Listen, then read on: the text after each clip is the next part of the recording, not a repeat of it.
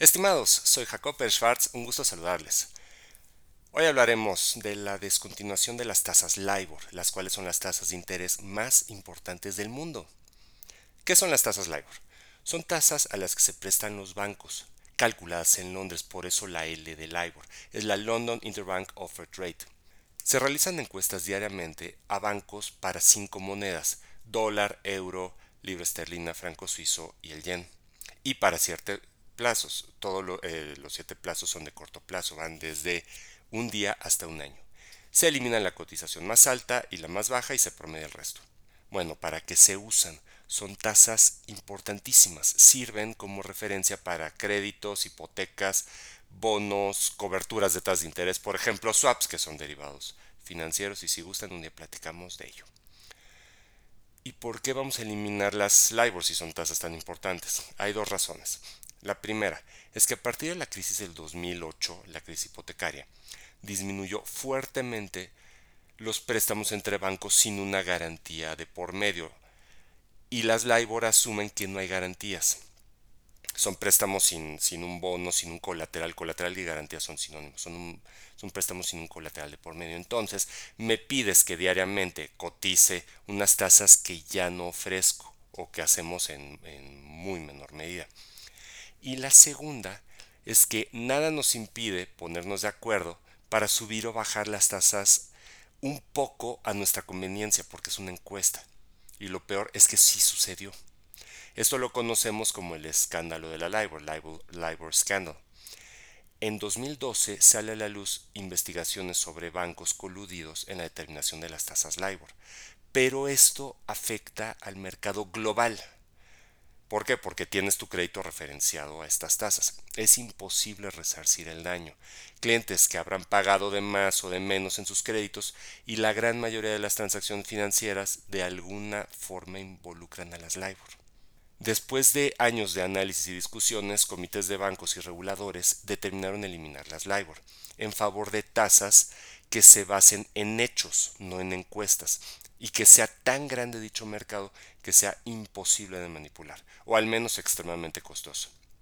Bueno, voy a enfocarme en el dólar, que es la divisa más, más relevante, y en su principal plazo, que es el de tres meses. Creemos que son tasas de, eh, de diarias hasta un año, pero el más utilizado, al menos para el dólar, es la de tres meses.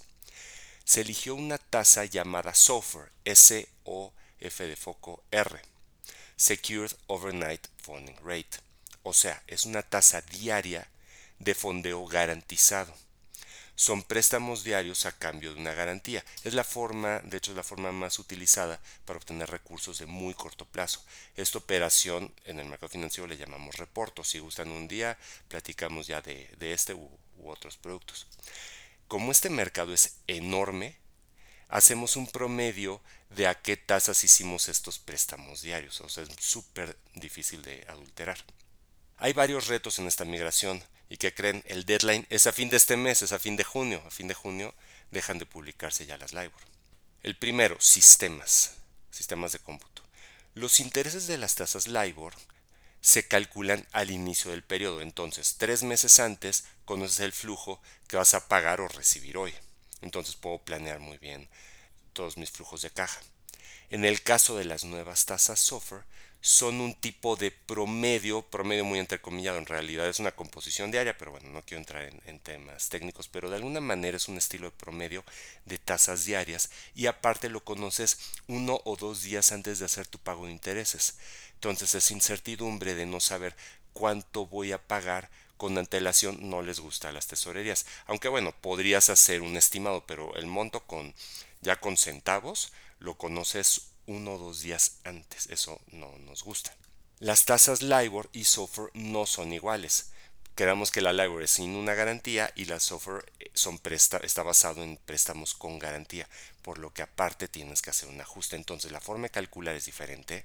Uno se calcula al inicio del pago, el otro se calcula uno o dos días antes del pago. Uno tiene garantía, el otro no tiene garantía. Entonces no, no es nada más replace donde diga LIBOR pone SOFR, no, es mucho más que eso. Bueno, otro punto súper importante, la parte legal todos los participantes del mercado financiero tienen que cambiar contratos para poder operar estas nuevas tasas. Implica, en algunos casos, renegociaciones. Además, la banca minorista, ¿qué haces con los créditos actuales?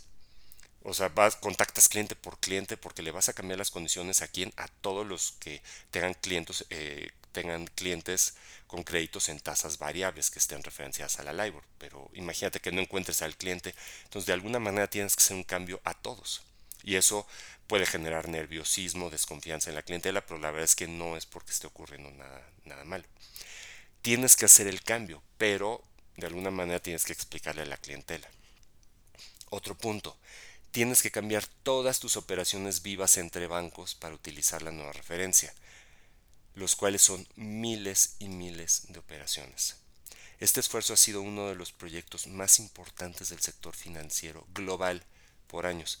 Así que si un banco un día de estos les informa que tiene que modificar una operación con ustedes, este es el motivo, no, no, no, hay, no hay nada raro. Bueno, espero les haya resultado interesante y sobre todo útil este capítulo. Un abrazo.